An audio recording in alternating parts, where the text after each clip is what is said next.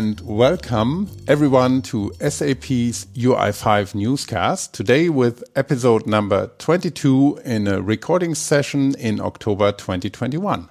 My name is Christoph Hafner and I'll be your host today and we will look again into Fiori Elements. After we had a nice introduction on Fiori Elements by Katja Zoch and Sebastian Steinhauer earlier this year in March, I'm happy to have today Klaus Keller and Stefan Engelhardt, both development architects, to get more insight in the Fiori Elements architecture. Hi. Hey. Hi, Christoph. Good. So welcome again, Klaus and Stefan, and great to have you. And thank you for taking the time for our podcast. And before looking into the Fiori Elements architecture topic, it would be great if you guys could make a quick introduction round first. So, who wants to start?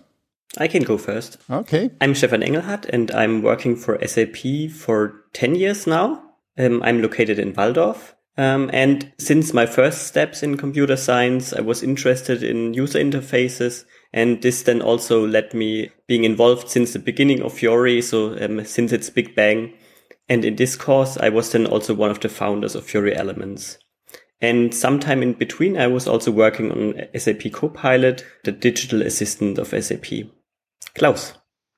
Yeah, hi. My name is Klaus Keller. I joined SAP 16 years ago and I worked in different roles and in, different teams in different locations.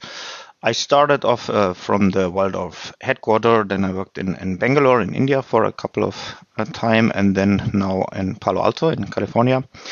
The common nominator in my work was always UI technologies and UI frameworks. So when I started, I worked with um, a framework called Unified Rendering and Lightspeed in Web Dynpro ABAP and Floorplan Manager. Then I moved on to SAP Screen Personas, where we rendered screen also with UI5. And now I'm working for the SAP Fiori Tools team, where we provide extensions and also node modules that help developers to develop SAP Fiori applications.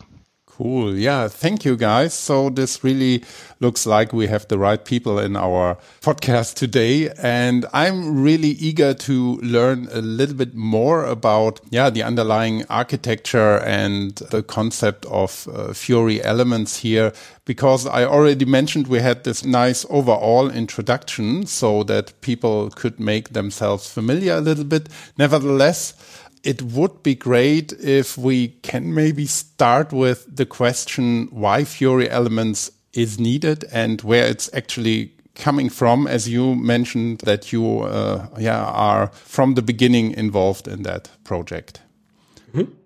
So um, when Fiori started, the idea was to have um, read-only fact sheets so that you have an, an easy entry point into Fiori, so for the customers and also for um, SAP the thing was just that the majority of the developers, they never did some SAP UI5 nor um, JavaScript coding. And the fact sheets were supposed to look um, simple and uniform. And so then the idea was born that we build a generic renderer and the developer basically tells what he or she wants to see on the UI. And the renderer then takes care of the JavaScript coding of the rendering. This worked quite well. So we had about 120 um, fact sheets in Suite on HANA back then. And then came the point where the object page design and control was developed. So the fact sheets were um, using such a tile based layout. When you clicked on a tile, for example, for the items, you went into a detail page. And then it took us about two to three days to exchange the renderer. So from the tile based layout to this object page layout and the developers um, of the fact sheets, they didn't had to do something for it. So still their definition of what they want to see was valid. And that was quite an aha effect. So a few days and the UI design changed and the developers didn't had to do something for it. And as this did uh, scale um, quite well, it was then also taken up this approach um, for business configuration apps. And there they extended the feature scope to CRUD so that you can also um, create and update and delete entities. And when then Fiori went uh, broader, so it was then also concluded that um, this approach needs to be um, applied for the majority of the Fiori apps to scale the development. So it, it all comes down um, to the problem of how to scale the development and also especially the maintenance. So when you have eventually uh, thousands of apps, you cannot handcraft all of them.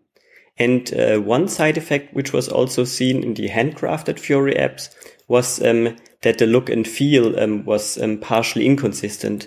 So there are UI guidelines, UX guidelines, but not all developers stick to it all the time. And also the guidelines um, evolved over time and then you um, needed to adjust the existing apps and the higher the number is, the higher the costs are for this. So this is basically the um, the problem statement to scale the development and maintenance of a high number of apps and to keep them um, consistent with a consistent look and feel. Mm-hmm. Yeah, so the issue that you mentioned, Stefan, that led actually to, to the birth of uh, SAP Fiori Elements. So there was a need and a requirement to quickly build a lot of SAP UI5 applications at scale. And there was also a need to be able to modify and alter them in a, in a central place. And what was also of advantage was the protocol to retrieve data and to manipulate data was open data protocol, short OData. And we figured out that we could use that to generate application rather than handcraft them one by one. So, and when the first applications were built, it, it, became quickly obvious that there are always reoccurring patterns that the business application follow. So, for instance, a very common pattern is that you have a, an entry screen that you search for something like a sales order or a product, and you show a result list of these products or sales orders, and you navigate into one of these and want to see details about this. So these common patterns, they led to different page types that we developed then later on in Fiori Elements. The one pattern I mentioned with uh, first having the list and then the details is called a list report object page. And some other patterns that we identified were an overview page, for example, where you have small tiles that show information about your line of business, like certain key figures. And a next pattern or um, a view type or a page type is the analytical list report, which shows charts or which shows a graphical visualization of the data. So um, having this all together, Fiori elements, OData, and different page types, we had now kind of the means to build applications based on the UI5 framework at the scale. Perhaps one example where this was of advantage to have such a framework in place is um, the flexible column layout. So let me quickly explain what the flexible column layout is and why it was an impressive example what SAP Fiori Elements can do. So I talked about this list that shows the results of a search. And if you navigate, you see the details about one item that you selected. Let's say products. I see a list of products. I click one product. I get the information about the product. So now the requirement came up that we don't need to or don't want to fully navigate away from the list of results to the details page, but we want to have the list side by side and click through the list and see next to it the results and the details about this one selected product. So to uh, switch such a thing, in a normal freestyle UI5 application would take at least a couple of days for a developer. But as we could do that centrally, it's now in Fiori Elements just a switch, just a setting that any application can enable. And then they switch from the normal navigation. You click on a product, see the details about the product to this flexible column layout where you have all the results uh, next to the details when you click one of the results list in the list. Okay. When I listen to especially this idea of using patterns, for me, it's interesting as I come originally from the um, learning and knowledge department that um, we offer also for the end users of S4HANA, for example, pattern trainers then where they learn how to use object page apps in general. So this pattern idea really goes from the development then to the training of end users, which is, um, I think, a, nice, consistent uh, way of using patterns.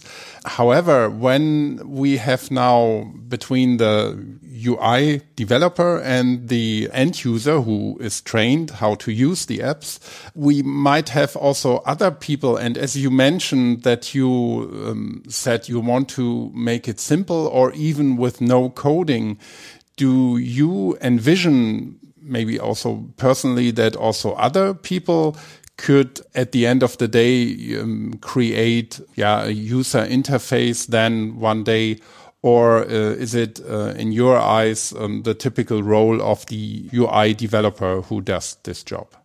Uh, yes, let me, let me answer this question. So um, the Fiori Elements framework is really a generation-based framework. So you, in the ideal case, you do not code any line of code. You just have the configuration and so-called annotations. I come to this uh, in a minute that you maintain and the application is generated for you. So it is basically a low code or no code solution, but you still have the possibility to have custom extensions and custom coding for whatever you need that doesn't fit what is already pre-thought with configurations. You can still kind of break out these scenarios and have whatever code you might want to have. But for the most common scenarios, it should all be there and it's more configuration based rather than code based.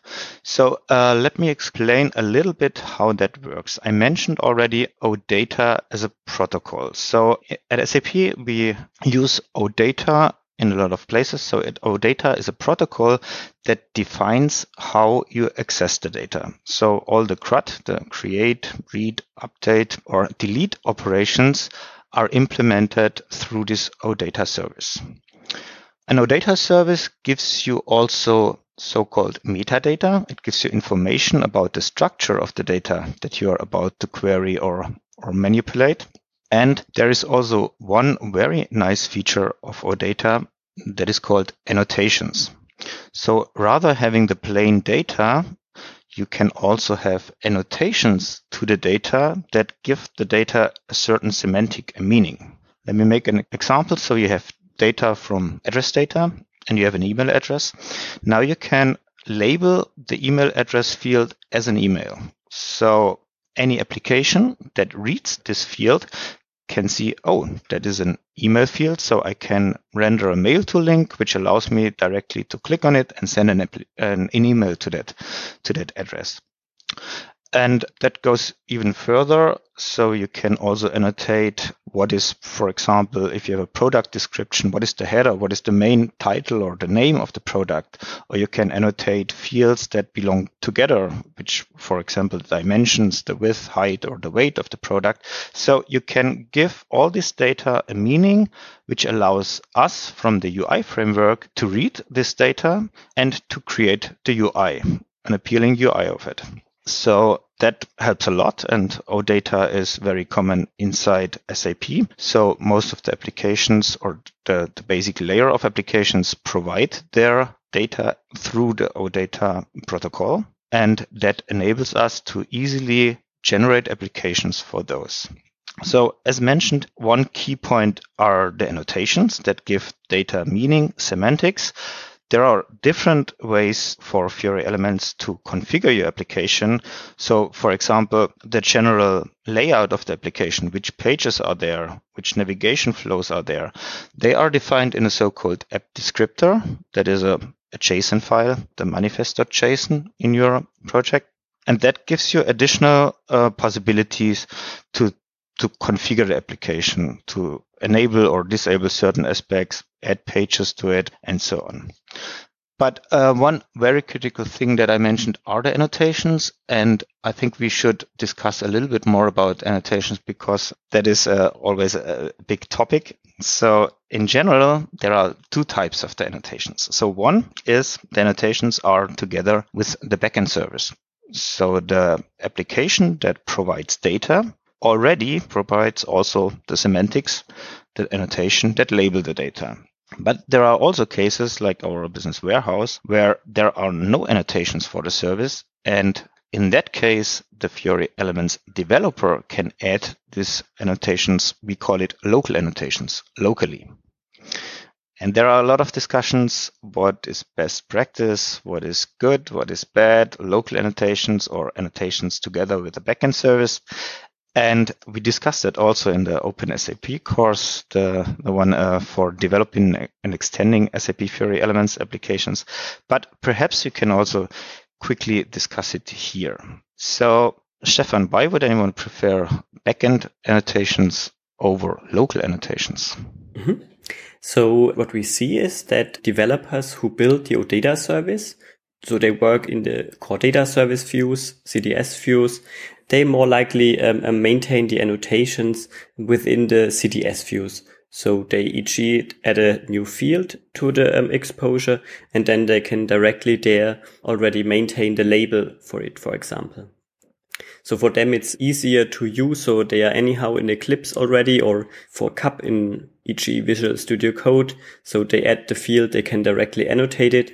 So, um, they don't need to switch the IDE in case they are working um, with ABAP, for example, but they can just do it right away. And there's also the possibility of reuse. So when you reuse the service for more than one app, so you could, um, for example, use a service for an analytic list page and a overview page. Um, so on the overview page, you have a small analytical card with a chart, for example. You could reuse it then in the analytic list page. So this is also possible when you have it in the back end. Um, if you would do it in the front end, you would basically copy paste the annotations into the app projects. Yeah, there's uh, some good points for having the annotations together with a backend service, like in ABAP or also in the cloud application platform projects, CAPS projects. But at some cases, it is um, there are even technical requirements that we have the annotations locally together with the application. For instance, if you run on a, an older ABAP system, some annotations might not even be possible to create through the CDS views that you mentioned, Stefan. So in that case, or in the case from a business warehouse where there are no annotations from the service at all, we have still the possibility to create the annotations locally with your Fiori Elements development project, having it locally in a, in XML. It's called EDMX format. And in that case, it lists together with the application and the front-end developer can just change or modify it. So it can just annotate or label the data whatever he wants without reaching out to the backend developer and asking them to change the service in the backend. So having said that, there is actually no right or wrong for local or backend annotation. There are advantages and disadvantages for both, and sometimes also technical requirements to do the one over the other one. Talking about the front-end development for SAP Fiori Elements applications, I would also like to mention that since last year, we offered so-called SAP Fiori tools, which are extensions for development environments. Currently, we support Visual Studio Code and uh, SAP Business Application Studio, which is an online uh, development environment. And we provide extension for those environments that help you to create these Fiori Elements applications. We also have a couple of node modules that help developing and also previewing and deploying. So we cover the whole development cycle of the Fiori applications. So from the generation of the application through the um, the configuration, also local annotations, and also coding if you want to extend your application to the testing, the preview, and the deployment of the application, we have tools for all the steps in this development cycle. Okay, cool. Yeah, um, thank you for um, this detailed explanation. Um, before we can maybe going to look into sources where people can get more information. Is there anything else that we should mention here in this podcast concerning the Fiori Elements architecture? Or did we cover it? So we could still talk probably for hours about the architecture. Maybe one option is also to listen to our Open SAP course because also there um, uh, we lay out a few more topics uh, and, and explain them also with examples. Maybe this could also be an option. Yeah. And I think then we are already in the area of interested audiences in our podcast who want to actually learn more. You mentioned the Open SAP course, which is a great source, I think, to get started. And of course, the overview podcast episode that I mentioned at the beginning. Um, do you have maybe some more tips where people can get more information on the topic? Mm -hmm. So, um, for all groups, it's interesting to listen to the first units of the Open SAP course because there you get a general introduction, how it is meant, architecture, annotations, and so on. And then it depends on if you um, if you're looking for building apps on an ABAP stack, so like with um, RAP, for example, then um, you can continue with the Open SAP course. So there um, we build a couple of apps with um, OData V2 and V4 if you are looking for cloud application programming model, CAP, so there are also um, tutorials published on developers.sap.com. We also have a, a sample app um, for this on github.com. So this is um, interesting. We can then also add these links to the show notes. If you want to get your hands dirty, there is also this uh, developers.sap.com, which has great tutorials and guides to go through. If you search for Fiori Elements, you will find a couple of nice samples that you can go through and code on your own. Cool. Yeah, and I think that's really essential after listening into this yeah great overview that you gave today. Um, really going into uh, hands-on experience is really essential. Awesome. Yeah, I think we made it. And let me thank you, Stefan and Klaus, for sharing your knowledge and expertise with our listeners. Thank you so much. You're welcome. Thanks for having me. And as always, for anyone who is interested in more detailed information about the topic, we mentioned it. Uh, you will find all the important sources and links in the show notes of this episodes, being it on our website on opensap.com or in your preferred podcatcher. And yeah, let me also thank you, dear listeners, for tuning in again. And we hope that you can take some helpful inspirations or getting started ideas out of today's podcast. And you'll find it, as mentioned, amongst many others on open.sap.com slash podcasts. And of course on Spotify, Apple Podcasts, or as mentioned on your preferred podcatcher app. So have a good time and take care until next time, and bye for now.